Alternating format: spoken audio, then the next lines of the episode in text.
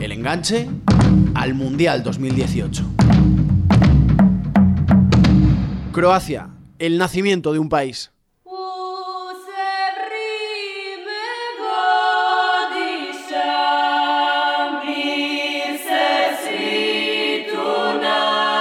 Francisco Izuzquiza. Los archivos de la FIFA documentan un equipo nacional croata jugando un partido contra la oposición interna en 1907 e incluso en 1941 disputó 15 partidos como Estado independiente de Croacia bajo la tutela de la FIFA.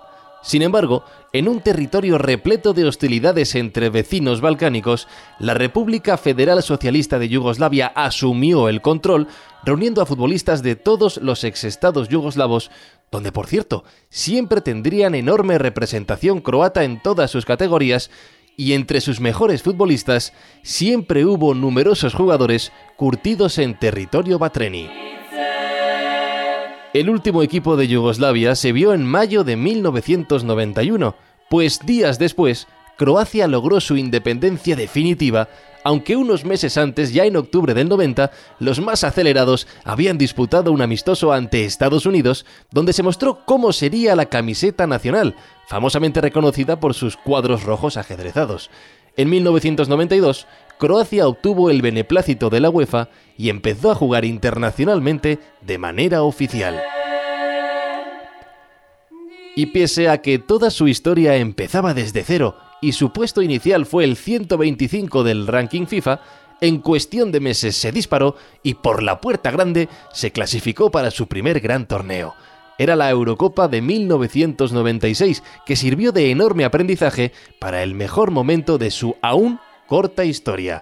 Hablamos del Mundial del 98 en Francia. We wondered whether the sending off of Burns would have an effect on this game. It surely has now with Yarni's goal. José David López. Jugar el primer mundial de su historia podría ser una losa excesivamente difícil de gestionar para la gran mayoría de selecciones, pero aquella Croacia estaba curtida de otra pasta una plantilla repleta de futbolistas que habían sido estrellas juveniles, que habían crecido en grandes clubes europeos y que explotaron en una edad madura todos a la vez. Todo ello generó una expectación creciente conforme avanzaban los partidos. Vencer a Japón y Jamaica en la primera fase podría haber estado en los planes más positivos para cualquier analista.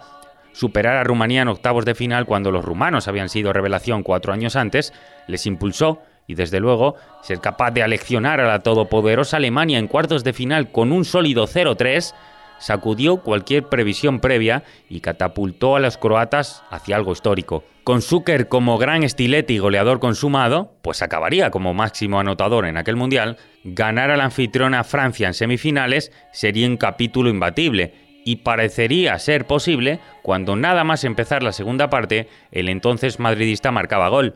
Un partido legendario de Turán, salvador absoluto de los franceses, volteó el encuentro ante la estupefacción de Saint-Denis, que respiró aliviado y despidió a los croatas como los auténticos ganadores de aquel mundial.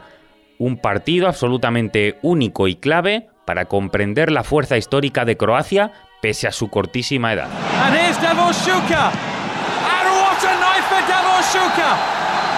Desde aquella fase final han pasado ya dos décadas. 20 años donde Croacia maduró, siguió encontrando futbolistas diferenciales en clubes poderosos y se estabilizó en una élite que ya no sabe vivir sin su presencia entre los más grandes.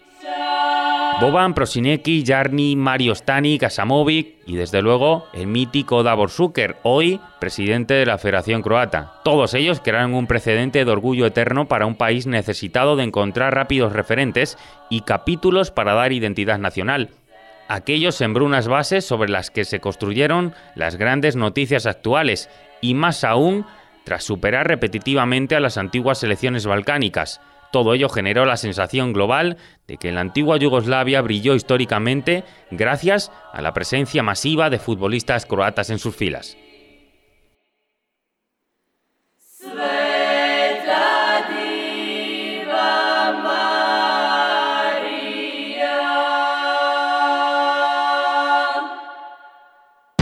Enganche al Mundial 2018.